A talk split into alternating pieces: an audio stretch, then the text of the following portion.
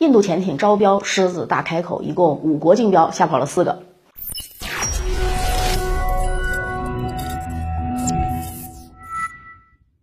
八月十九日，印度经济时报报道，由于印度海军在 P 七五幺潜艇项目招标中提出了过于苛刻的条件，例如必须搭载经过充分验证的 AIP 系统以及较高国产化率，已经令三家此前入围参加竞标的海外公司决定放弃竞标。现阶段仅剩下韩国大宇以及德国的蒂森克鲁伯两家公司了。援引消息人士透露呢。德国的这个公司也担心无法满足相关要求，正计划放弃竞标该项目。届时将仅剩下韩国大宇公司。按照印媒的说法，这个项目最终呢将交由韩方来完成。然而，由于印度空手套白狼的这种设想，这个项目最终啊，嗯，落空的概率是比较大的。事实上，与其说印度海军发布的 P 七五幺潜艇项目是招标，倒不如说是印度政府希望借此空手套白狼。尽可能的用廉价的方式获取最高的回报，尤其是技术方面的回报。今年三月十号，印度国产第三艘常规动力潜艇“鱿鱼级”攻击潜艇“卡兰杰号”正式服役。按照印度方面的说法，这个潜艇是印度有史以来第一艘完成。使用国产耐压壳的潜艇是印度工业里里程碑的进步。然而，对于实际性能啊，印度政府十分清楚。首先呢，这个潜艇虽然是宣传印度国产化率达到了百分之六十，但几乎是所有核心设备都是由法国的公司提供的，比如说潜艇设备、通信设备、声纳设备以及自动化设备等等啊。至于百分之六十的国产化率，也是法国公司、西班牙公司呃一起的这种技术服务下支持完成的。这也导致了实质性能远低于预期的设计目标。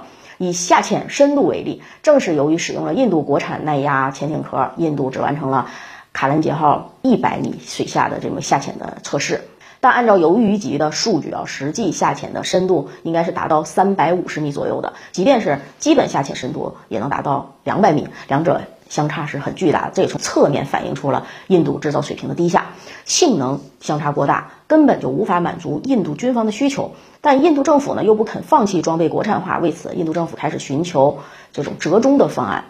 P 七五幺潜艇项目就是印度政府想出来的妙计。按照这个潜艇项目的要求呢，印度将完成六艘鱿鱼级常规。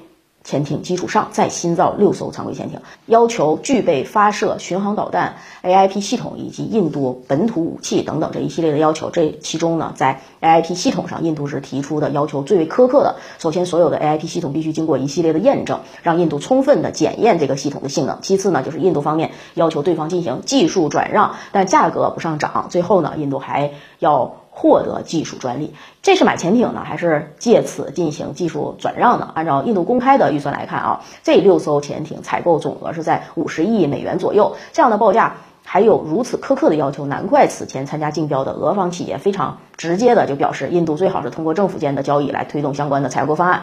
直白点儿解释就是，这是贸易层面完全无法实现的，尤其是技术转让的问题，只能通过国家跟国家层面的谈判，通过利益和利益交换才有可能实现。从现状上来看呢，未来很可能仅剩下韩国大宇这一家公司了。但这并不意味着这个项目能最终花落韩国。首先呢，回归 AIP 系统本身，这是一种不依赖空气的推进装置，可令常规潜艇无需经常上浮。换气也能够在水下保持潜航的状态，可这个技术存在一定的难度，有能力独自完成研制生产这个系统的国家屈指可数。这也就导致了，虽然目前只剩下韩国了，但韩国却不具备与印度深入合作的基础。从相关信息咱们看，虽然韩国大宇公司有能力制造 AIP 系统，但这个系统却是韩国从德国西门子公司引进的技术。因此呢，如果韩方要求技术转让，必须要得到德方许可，可能。呃，如果允许的话，德国的迪森克鲁伯为什么还要退出？其次呢，啊，韩国大宇的 AIP 技术主要使用的是燃料电池，这种燃料电池原材料呢，也不是韩国一家能够生产的，涉及到美国等第三家公司。如此一来，别说技术转让了，就连这个电池能否顺利出口印度都是个难题，毕竟还牵扯到了利益相关的利益方。最后呢，韩国的 AIP 系统虽然使用了静音这种，呃，功率。都比较出色的燃料电池，但这种新技术印度未必也合适。毕竟燃料电池是较为复杂的，这种后续的维护并不适于现在的印度。加上燃料电池本身的不稳定性以及娇贵的性能，韩国使用的燃料电池 AIP 系统并非是印度的首选，也就意味着哪怕仅剩最后一家公司了，印度也要挑选一番。根据福布斯网站去年的报道，印度正在着手。